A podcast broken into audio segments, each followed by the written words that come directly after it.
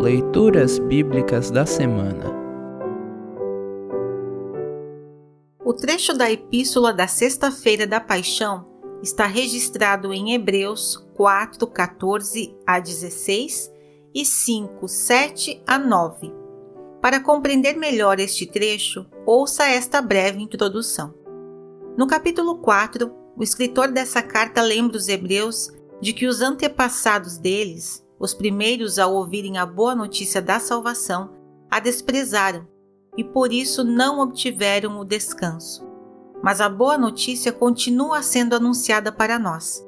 Essa boa notícia está na palavra de Deus, cujo centro é Jesus Cristo, o grande sacerdote eterno, que compreende as nossas fraquezas e que se sacrificou por nós.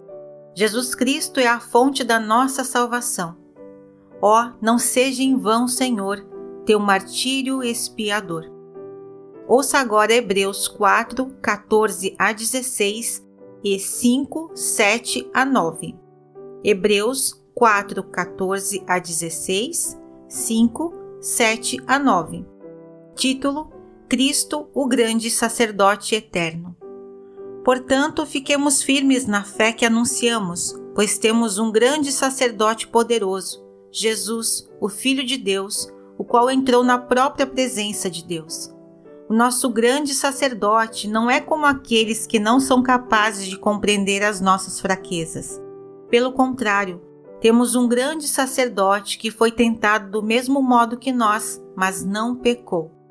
Por isso, tenhamos confiança e cheguemos perto do trono divino onde está a graça de Deus. Ali receberemos misericórdia e encontraremos graça sempre que precisarmos de ajuda. Durante a sua vida aqui na terra, Cristo, em voz alta e com lágrimas, fez orações e súplicas a Deus, que o podia salvar da morte.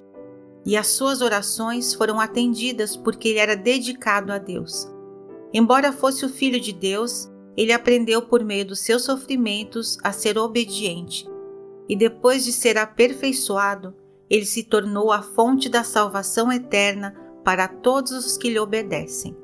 Assim termina o trecho da Epístola para a Sexta-feira da Paixão.